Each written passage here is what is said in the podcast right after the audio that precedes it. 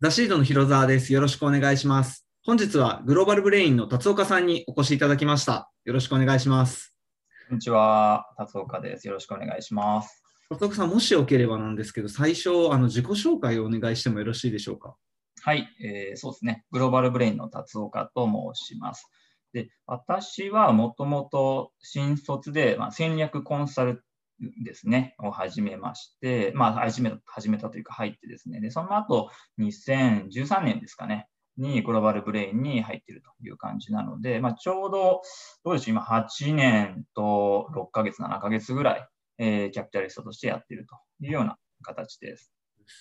記事とか拝見すると、リクルートに出向されて、新規事業の立ち上げとかもされてたようなああ、そうですね。あの、出向って形で、でもあれは本当1年3ヶ月ぐらいなので、あの、なんて言うんでしょうね。そうですね。新規事業をいろいろ立ち上げている部署に配属していただいて、まあそこで、そうね、なんか事業立ち上げたり、畳んだりみたいな経験を、あの、うん、横からですけどさせていただいたみたいな、そんな感じですかね。はい。そんなご経歴の中で VC に興味を持って転職されたっていうのは、なんかどういうきっかけだったんですか、そうですね。でもやっぱそのリクルートの経験は大きかった気がしますよね。あの、もともといたコンサルティングファームで比較的大きい会社さんが相手だったんで、なんて言うんでしょう。まあ手触り感がそこまでないようなコンサルが多かった中で、リクルートでいくと、うん、なんか、そその01でいろいろ作っていくみたいな文化があるじゃないですか。まあ、うんその中で、やっぱりこう、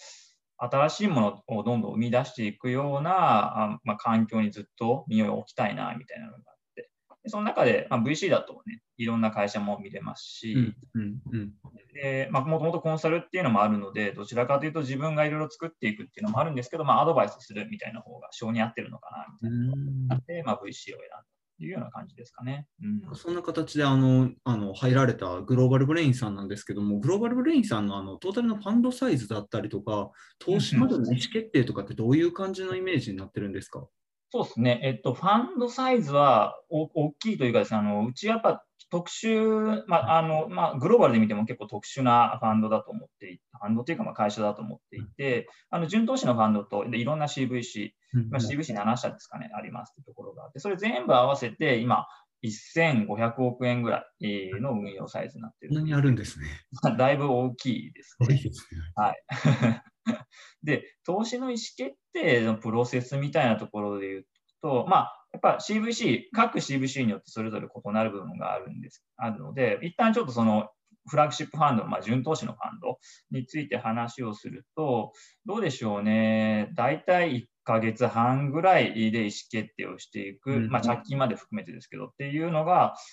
うん、よくあるパターンかなと思ってまして、で、会議体でいくと、あのオフィシャルな会議体はあの投資委員会、これ一発勝負というのがあって、でその手前に、あのわ我々 GP4 人でやってるんですけれども、まあ、その GP4 人で、なんて言うんでしょうね、このレビューをするというか、あのやっぱプロセスの中でいいなと思って、で、デューデリ、うん。細かなデューデリ入っていって、財務とかホームとか含めてねっていう、なんかそのステップを踏む中でいくところの、その細かいデューデリやりますかやりませんかみたいなのは本当にまあ毎週、まあ毎週どころか、まあ、いつでもぐらいの感じなんですけど、やっているというような感じで、そこのステップを踏んでやっていくと。なので、大体2、3週間ぐらいこのファーストのレビューをやって、そこからあのより深くやりましょうってなったら、そこから1ヶ月ぐらいで投資まで至るみたいな、なんかそんなイメージ感ですかね。はい。なるほどです。なんかあの前職の頃に一社あの共同で出資させていただいたことがあって、なんかこうイメージだと DD がまあ重たいというよりは、本当にごもっともだなっていう指摘が結構ありがたい指摘が多いなと思ってて、それはなんかそのホームの方をつけていただいて、一緒に解決するであったりとかがあったなっていう印象なんですけども。あり、がとうございます。なんかそのチームとかってどういうふうなあのあチームそうですよね。あの、今、うん、多分日本のベンチャーキャピタル、v、あのベンチャーキャピタルだけで取ってみると、まあ、に一番大きいファームじゃないかなと思う多分思ってて、P やっていて大きい人とかって結構いたりもすると思うんですけど、現状今85人ぐらいかな。いるんですね。むちゃくちゃ多くて、でフロントだけでももう40数名いると。で、ミドルバックと呼ばれるあの支援専任部隊みたいなのでもまあ十数名いたりとか、あとそのバックオフィスの方々、ファンド管理もやっていただいてるんですけど、あのそその方々にあのデューデリあのいわゆるそのビジネスじゃないところですよね、その守り側の財務とか本とか、そういったデューデリは内製化しているというところがあるので、でまあ、もちろん弁護士とか弁理士とかいろんな人間、会計士も抱えているというところがあるので、まあ、結構内政でゴリゴリっとしっかり見させていただくっていうのをやっていますね。で、まあ、僕らのデューデリの仕方って、まあ、確かに結構細かいし、あの丁寧にさせていただくんですけど、ポイントとなるのは、あのダメなところを見つけるのもそうなんですけど、そのダメなところっていうか、まあ、課題ですよね、課題になっているところをうまく見つけて、で投資の後、どうやってそこを僕らとして支援していくのかっていうところの、まあ、目線合わせとかいう形でデューデリ主にやってるっていうに捉えていただければいいかなと思うので、なんか投資の前から僕らの勝手なイメージですけど、あの支援を始めてるぐらいのつもりで、流的に持っていただくといいかなと思います。はいなるほどです。あの仮にあの達岡さんにこう担当で出資していただいたときに、その先ほどこう支援チームもあるっていうふうにおっしゃってたと思うんですけども、その支援チームもあの達岡さんと一緒にこうセットで提供していただけるみたいな感じなんですか？そうですね。あのもちろん、えっと、いろんないくつか条件は多分ついてくると思うんですね。あの我々も投資先たくさんある中でやっていくので、まあ、まず最低限リードでしっかり投資をさせていただいているみたいな話であったりとか、その中でもあの支援がとてもあの重要になりそうな局面であるとか、なんかこうポイントポイントであの僕らとしてどの支援、どういうふうに支援していくのかで決めていくというところがあるので、あの100%支援チームがつきますとは言えないんですけれども、あのまあ、投資した直後とかであれば、うん、結構な確率で支援チームを動かしながら支援していくっていうことがあるかなと思います。まあ、あとは企業家の方が求めるか求めないかとか、なんかその辺も見ながらやっていくって感じですよね。ありがとうございます。なんかそんな時にこう投資の相談をさせていただくフェーズ企業家にとってもバリエーションであったりとか、なんかどういうタイミングでこうご連絡させていただくのがちょうどよかったですか、うんそうですよね。えっと、結構我々って多分シリーズなんか A とか B とか C、なんかちょっと遅めのイメージを持ってる方々が多いんですよね。で、えっと、それは一定合ってます。あの、メインはシリーズ A。うんうん。えー、で、まあシリーズ B もちょっとあるかなぐらいの感じで、なので、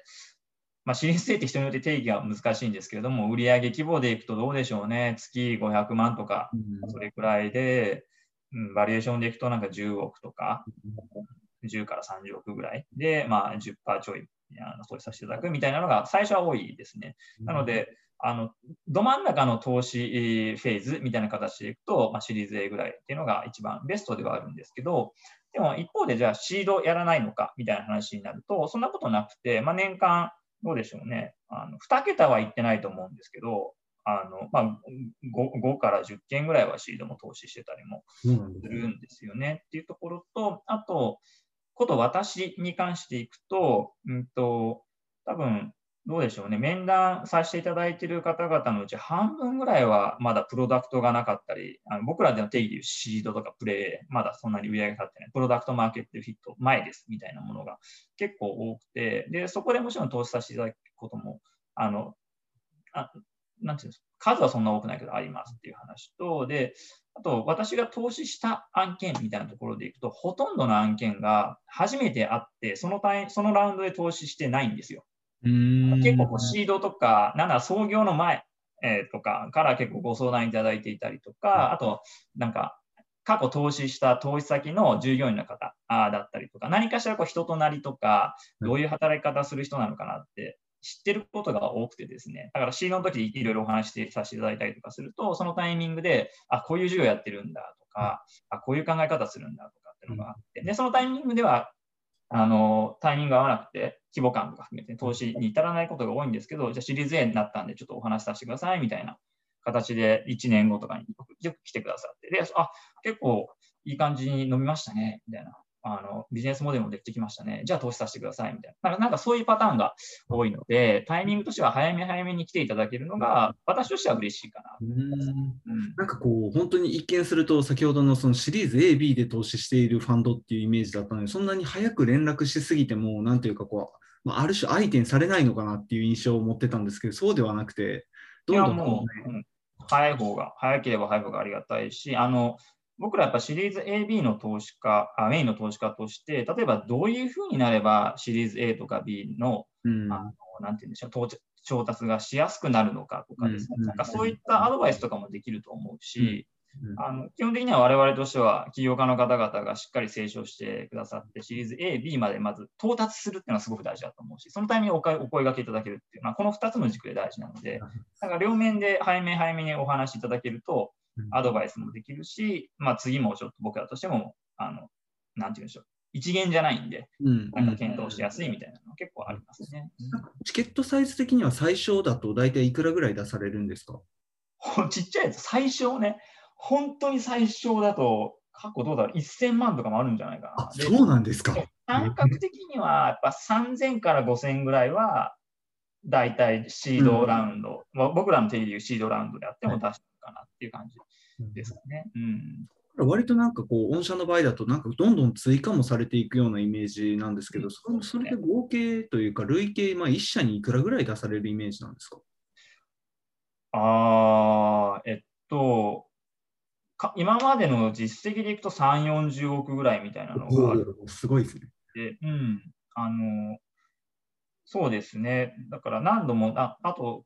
回数でいくとどうでしょう？4回とか5回ぐらい投資してるやつもあるんじゃないかな。だから、シリーズ A とかでさせていただいて、B、C、D、E みたいな形で、もちろんあのラウンドによってリードしたり、フォローに回ったりとかいろいろあるんですけど、なんか、あの、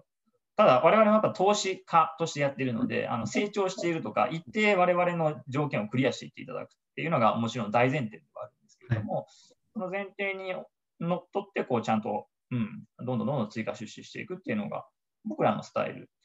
ですね。結構だから我々が投資させていただいて IP をしているような会社さんの多くは、うん、あの、なんていう、投資、IPO の時の目標の人とか見ていただければ分かりますけど、うちがやっぱ3、4回続けて入れてるみたいな、結構多いです、うんうんうんなるほどです。ありがとうございます。あのここから最後にあの達岡さんの投資について伺いたいなと思っていまして、なんか僕のイメージでいくと、達岡さんといえばあの、まあ、メルカリの担当されていたりとか、あのなんかこう、メルカリ影響か分かんないですけど、C 向けに投資されてる印象がすごく強くて、でさらに最近だったら、まあ、ファンズに投資されてたりとかで、ちょっとこう金融系の、フィンテック系のサービスにも投資の幅が広がってるのかなっていう印象なんですけども、なんかどういうスコープで投資されているんですか？これなかなかあのグッドクエスチョンで、これ結構いろんな投資家に聞かれてると思うんですけど、答えの難しいんですよね。あのそうですね。うん、で、ままず、そうですね、どうでしょうね。直近だとやっぱ B がかなり増えてきてはいるんですけど、私が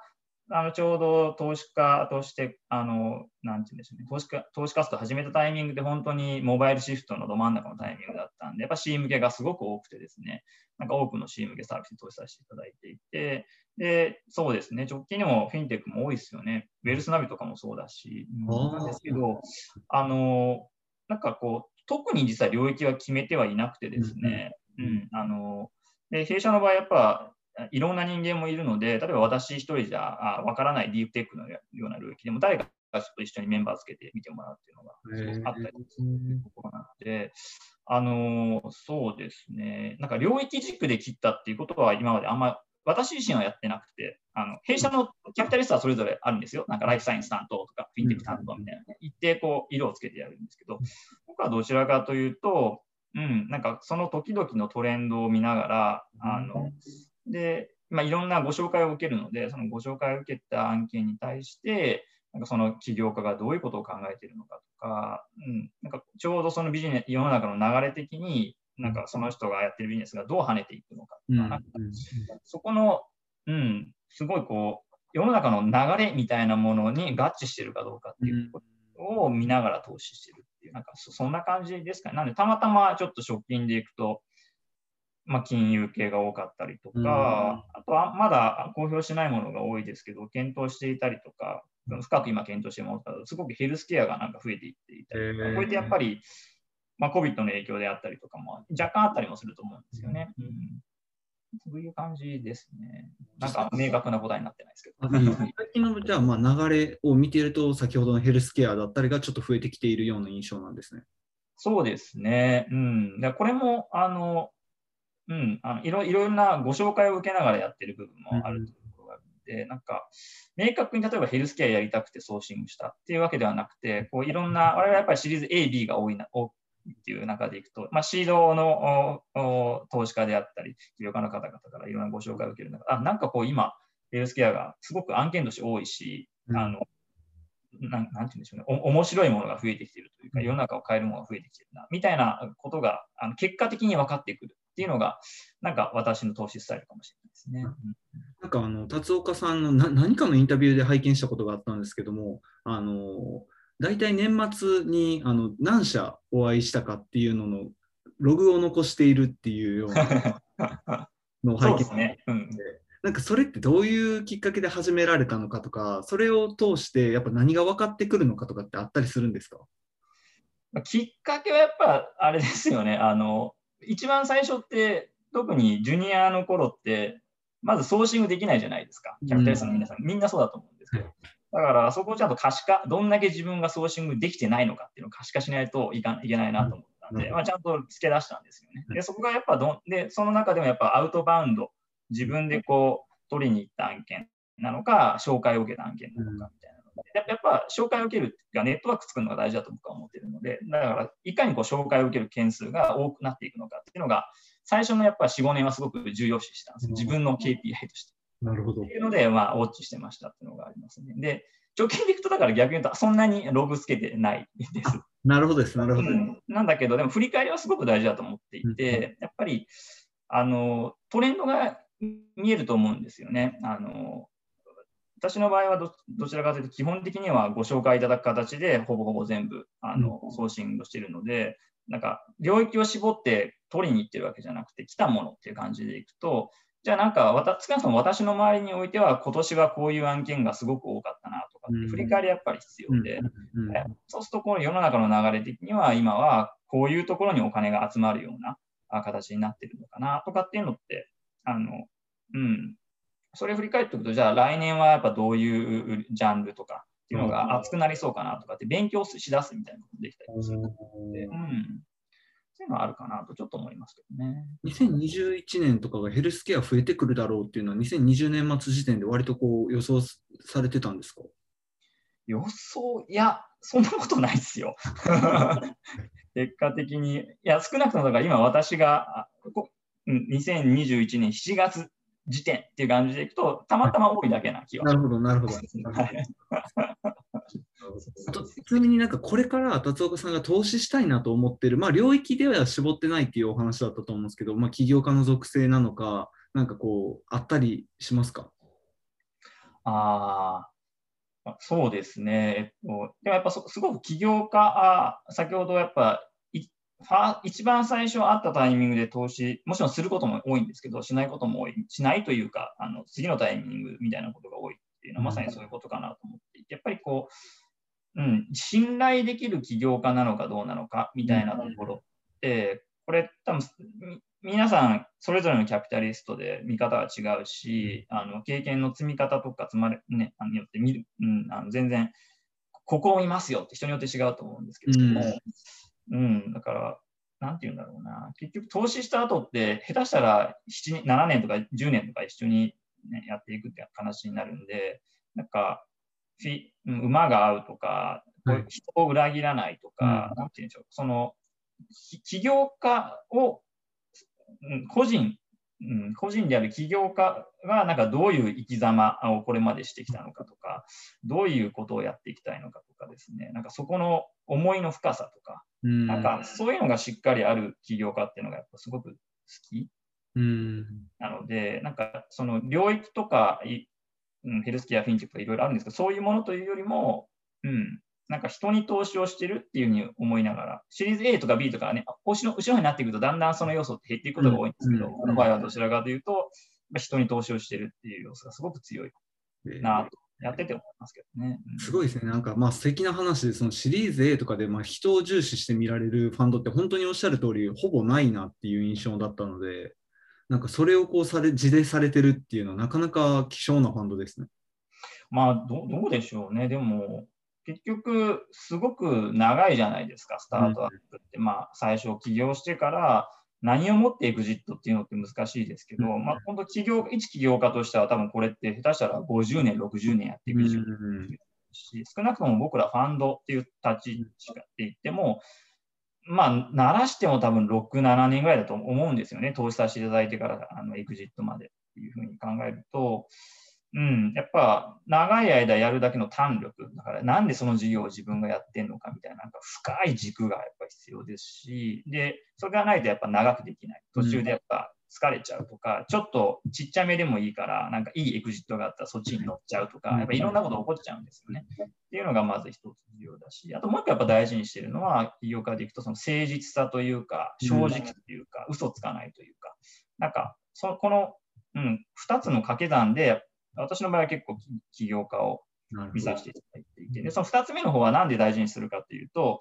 やっぱ、まあ、同じなんですよ。結局長い戦いなんで、いかにこう人を巻き込んでいくかとか、どうやってチームを作っていくのか。我々お金を提供することはできるので、VC として。チームをどう作っていくのかみたいなところって、まあ、僕らもあのチームの支援はできますけど、最後作るのは起業家なんで、うん、あといろんなパートナーどう巻き込めるのかね。うん、その辺って、その誠実さであったりとか、うん、なんか嘘つかないみたいな話とか、なんか、うん、なんていうんでしょう、ごまかさないとか、かそうそういったところすごく大事になってくるんで、でそういうのってお話言うと結構見え隠れするので、大体わかります。みたいな。そこはでも重要視、今後もしていきたいと思います。し、これはステージに関わらず重要視すべき話なんじゃないかなとします。ね。ありがとうございます。なんかこれからじゃあ、あの達岡さんにもしこう連絡をしたいなって思った方がいたら、何経由で連絡するのが一番になりますか？何でもいいですけど、多いのはでもやっぱり Facebook のメッセンジャーとか、あ紹介がまあ一番ありがたいですね。あのなんか、うん、あの初めての方に例えばいきなり Twitter の DM とか Facebook のメッセンジャー来られても、あの基本僕全部見ますし、基本的には全部お会いするって前提でやってはいるんですけど、なんかちょっとわかんない時あるじゃないですか。あの、なんていうのかな。うーん、なんだろう、情報商材じゃねえよな、みたいな 話とかなんか含めて、ちょっとドキドキしちゃうので、可能であれば、どなたか知り合いからのつてとかで、何でもいいんで、あの、辿ってきていただけるのが一番ありがたいかな。なるほどです。ありがとうございます。じゃあ、あのこんな感じであの今回は終わりとさせていただければなと思います。はい、ありがとうございました。すみません、お忙しいなお時間いただきありがとうございました。とんでもないです。はい、ではでは。はい、失礼します。失礼します。